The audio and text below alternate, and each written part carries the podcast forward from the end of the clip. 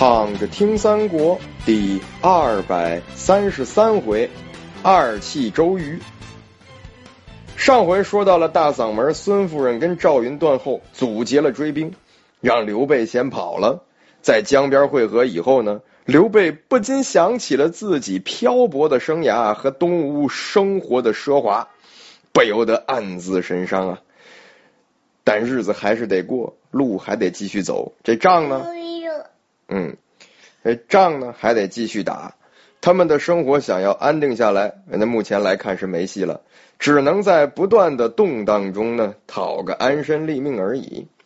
这刘备让赵云去江边看看有没有过往船只能够搭载他们过河，正观察呢，这身后是漫天尘土啊！刘备一看，得了，这追兵又来了，感叹一声啊：“哎呦，这连日奔走，人困马乏。”追兵又到，这不捐这儿了吗？看着看着，这喊声是越来越近了。慌忙间呢，看到江边有大概二十来只拖篷船靠岸。赵云说：“你看看，这不就是上天的馈赠吗？我们赶紧上船，到了对岸，我们再想办法吧。”还没等说完呢，刘备和孙夫人已经上船了，还招手让赵云赶紧上船呢。这赵云看看身边，这这这这也太快了吧！这逃命的一把好手啊，这是闪现上船的吧？这时呢，只见船舱中啊，一人羽扇纶巾，道骨仙风，大笑而出，说道：“恭喜主公，贺喜主公，亮在此等候多时了。”哎，这不诸葛亮吗？而且呢，这船上的人，这也都是荆州的水军。这刘备这下子高兴了，双手叉腰，是哈哈大笑。这没一会儿呢，追兵就赶到了。诸葛亮笑着指了指岸上的人，说：“呀，你们这些人。”雕虫小技，我早就算好了的。回去跟周郎说，千万别再使什么美人计了。边说呢，边看着岸上的人放箭。这乱箭划破长空，落在诸葛亮面前的江水之中。这因为距离实在太远了，这弓箭完全射不着啊。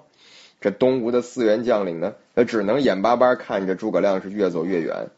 不过刘备、诸葛亮这边还没有完全脱离陷阱，因为徐盛、丁奉不是回周瑜那儿报告消息去了吗？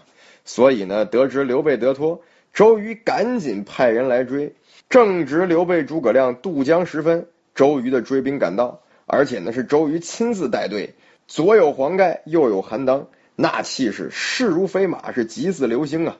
眼看就要追上他们了，诸葛亮让大家赶紧弃船上岸。因为在水上实在不是周瑜的对手，但上了岸那就不一样了。周瑜来到江边，也是上岸接着追。大大小小的水军都是步行，只有为首的几位将领呢有马骑。那这一下呢，有的快，有的慢，阵型不就完全散开了吗？周瑜一马当先，这黄盖、韩当、徐盛、丁奉这几人呢紧跟其后。周瑜回头问了一句，说：“此地是何处啊？”军士们回答：“这儿就是黄州了。”周瑜手搭凉棚，看看刘备就在不远处，低头呢又夹紧一鞭抽在马屁股上，这就相当于踩了一脚油门啊！这是要奋起直追呀！正追着呢，突然一声鼓响，山里冲出一队刀斧手，为首的一员大将不是别人，正是关羽关云长。周瑜一看完，这大写的完，那赶紧撤吧。于是呢，拨马就走。二爷呢，又开始在后边追周瑜，这就跟动画片里的场景似的。一开始追的挺紧，后来被追的来了帮手，追人的那人又成了被追的。周瑜跑着跑着，发现事情没那么简单。这老将黄忠和猛将魏延两人呢，分别从左右两边闪出，吴兵一下子没有了招架之力，大败而逃啊！